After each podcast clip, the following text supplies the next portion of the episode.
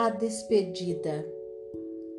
Agora convido vocês a fazer uma viagem de retorno ao passado, como as pessoas que viajam, muitos anos depois, para visitar os lugares onde ocorreram fatos decisivos.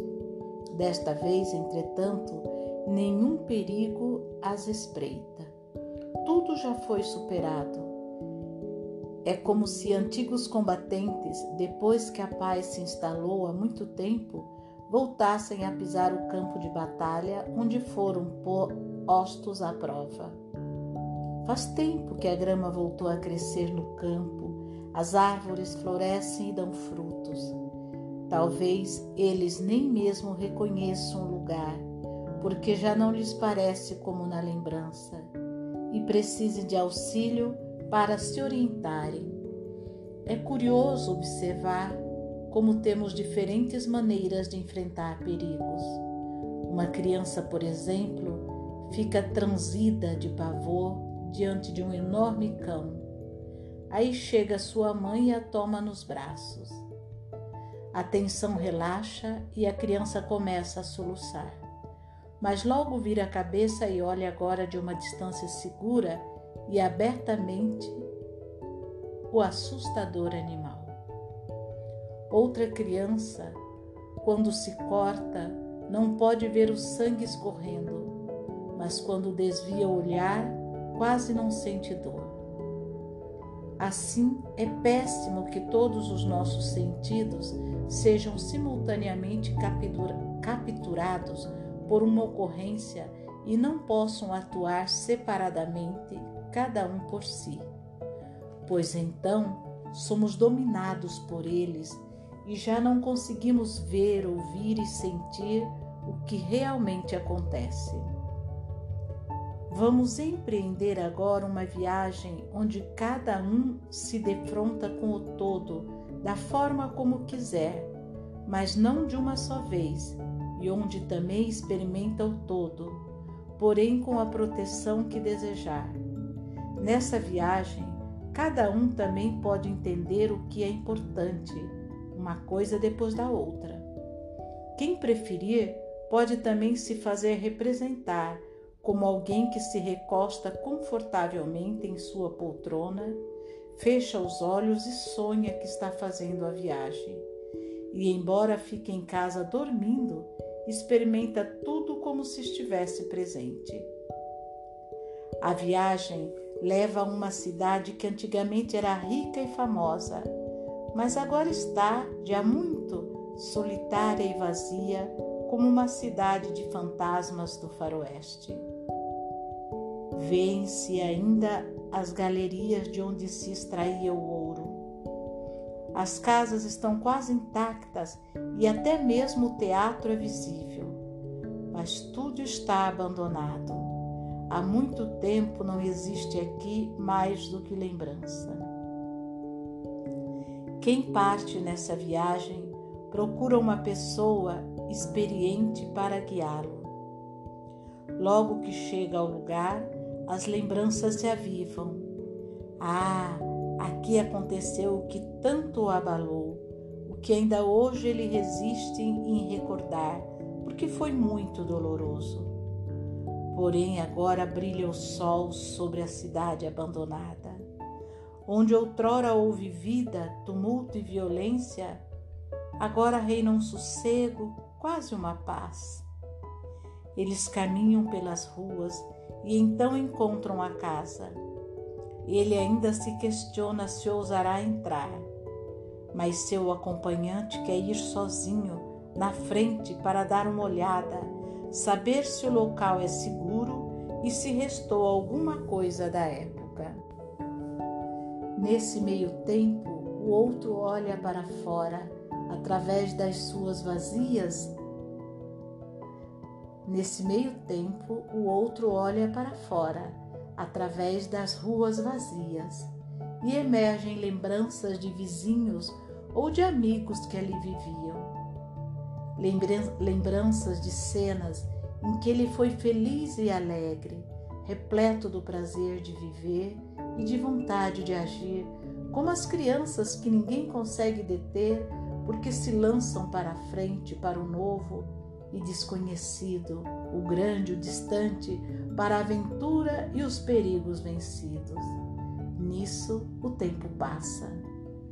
Então o acompanhante lhe faz um aceno para segui-lo. Ele entra em casa, chega ao vestíbulo, olha em torno e espera. Ele sabe que pessoas poderiam tê-lo ajudado na época a suportar isso. Pessoas que o amavam e eram fortes, corajosas e sábias. É como se elas estivessem ali, como se ouvisse suas vozes e sentisse sua força. Então, seu acompanhante lhe dá a mão e ambos abrem a verdadeira porta. Ali está ele, de volta. Segura a mão que o trouxe até ali e olha tranquilamente em torno de si para ver como realmente foi cada coisa, todas elas. É estranho como as percebe de modo diferente quando permanece recolhido e de mãos dadas com seu ajudante. E quando se lembra também do que há e quando se lembra também do que há longo tempo fora excluído, como se finalmente tudo que era dali voltasse a encaixar-se. Assim, espera e contempla, até tomar consciência de tudo. Mas então é tocado pela emoção e, indo mais fundo, sente o amor e a dor. Tem a impressão de que chegou em casa e olha para a origem, onde nenhum direito ou vingança subsiste onde o destino atua, a humildade cura e a impotência pacifica. Seu ajudante o segura pela mão para que ele se sinta seguro. Ele respira fundo e então se solta. Assim reflui o que por tanto tempo esteve represado e ele se sente leve e aquecido. Quando a emoção passa, o guia o encara e lhe diz: Talvez você tenha tomado às suas costas, naquele tempo, algo que precisa deixar aqui, porque não lhe pertence e não pode ser cobrado de você. Por exemplo, culpas indevidamente assumidas, como se você precisasse pagar pelo que os outros receberam. Deponha isso aqui e deixe também tudo mais que não lhe pertence, doenças de outros, destinos, crenças, sentimentos alheios e mesmo a decisão que o prejudicou, deixar também. Essas palavras lhe fazem bem. Ele se sente como alguém que carregou uma carga pesada e agora a depõe. Respira e sacode-se sente-se leve como uma pluma. O amigo retoma a palavra. Talvez naquela época você também tenha deixado e abandonado algo que deve conservar porque lhe pertence. Por exemplo, uma capacidade, uma necessidade interior, talvez também uma inocência ou uma culpa, a recordação ou a confiança ou a coragem de assumir uma existência plena e uma ação adequada a você. Agora, junte tudo isso e leve-o consigo para o seu futuro. Ele concorda também com essas palavras, examina o que abandonou então e precisa retomar agora.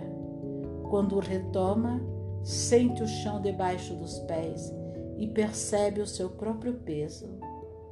Então o amigo conduz alguns passos à frente e chegam à porta dos fundos. Eles a abrem e encontram o segredo que reconcilia. Agora nada mais o prende ao antigo lugar. Sente o impulso de partir. Agradece ao, ao acompanhante amigo e retoma o caminho de volta. Chegando em casa, precisa de mais algum tempo para se acostumar à nova liberdade e à antiga força. Entre mentes, já planeja em segredo a próxima viagem. Desta vez a um país novo e desconhecido. A renúncia. Após a Guerra dos 30 anos, tempos terríveis aqueles, as pessoas retornaram dos bosques e começaram a reconstruir suas casas. Voltaram a cultivar os campos e a cuidar do pequeno gado que restou. Um ano depois, já tinham realizado em paz sua primeira colheita e celebravam uma festa. Junto à aldeia havia, porém, uma casa cuja porta fora murada. Algumas pessoas passavam eventualmente por ali e tinham a impressão de ouvir qualquer coisa, mas estavam muito ocupadas para cuidar disso. Certa noite, um cachorrinho gania em sofrimento diante da porta murada. Tinha se machucado. Então caiu o reboco da porta murada, uma então caiu reboco da porta murada, uma pedra foi retirada, uma mão se estendeu para fora, apanhou o cãozinho e o puxou para dentro. Ali ficara alguém que não sabia do fim da guerra. Ele segurou o cãozinho pela barriga, tratou de suas feridas, sentiu seu calor e o cãozinho adormeceu. A pessoa espreitou pela pequena abertura, viu as estrelas distantes e, pela primeira vez depois de muito tempo, respirou o ar fresco da noite. Então o dia raiou, um galo cantou. O cãozinho despertou e o morador percebeu que devia deixá-lo ir embora. Passou pela pequena abertura e o cão foi buscar seus companheiros. Quando o sol se levantou, algumas crianças se aproximaram. Uma delas tinha nas mãos uma maçã madura. Elas viram a abertura, olharam para dentro, viram a pessoa, mas ela adormecera. O olhar para a liberdade já lhe tinha bastado. O risco. Em tempos idos, alguém estava preso no maravilhoso palácio onde, segundo a lenda, se situava o labirinto. Muitas vezes ele passava diante de um portão escuro, do qual se dizia que levava à perdição. Ouvia dizer que muita gente tinha arrombado e transposto o portão escuro, mas ninguém voltou. Isso aumentava o medo dos que ficavam para trás. Mas o prisioneiro observou mais cuidadosamente o portão. Certa noite, quando os vigias estavam cansados, ele decididamente forçou o portão e viu-se em liberdade. Existem histórias que nos levam por um caminho. Quando nos deixamos conduzir por elas, por um trecho desse caminho, elas realizam o que nos narram no mesmo momento em que as ouvimos. A festa. Uma pessoa se põe a caminho, olhando à sua frente, vê ao longe a casa que lhe pertence e caminha para lá.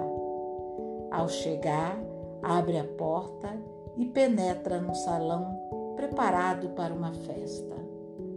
A essa festa comparecem todos aqueles que foram importantes em sua vida. Cada um que vem, cada um que vem traz algo, permanece algum tempo e parte. Cada um traz um presente especial, cujo preço total já pagou de uma forma ou de outra.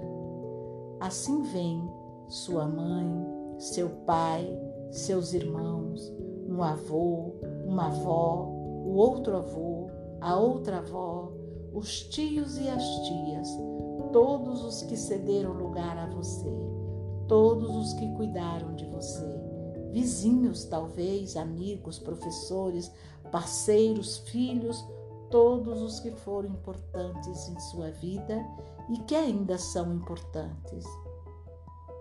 Cada um que vem traz algo, permanece algum tempo e parte. Assim como os pensamentos vêm, trazem algo, permanecem algum tempo e partem. Como os desejos e os sofrimentos vêm, trazem algo, permanecem algum tempo e partem. Como também a vida vem, nos traz algo, permanece algum tempo e parte. Terminada a festa, aquela pessoa fica em sua casa, cheia de presentes. Junto dela só permanecem aqueles aos quais convém ficar mais um pouco.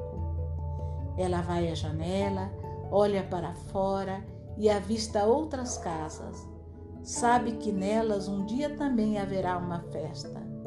Também ela comparecerá, levará algo, ficará algum tempo e partirá. Nós também estamos aqui numa festa.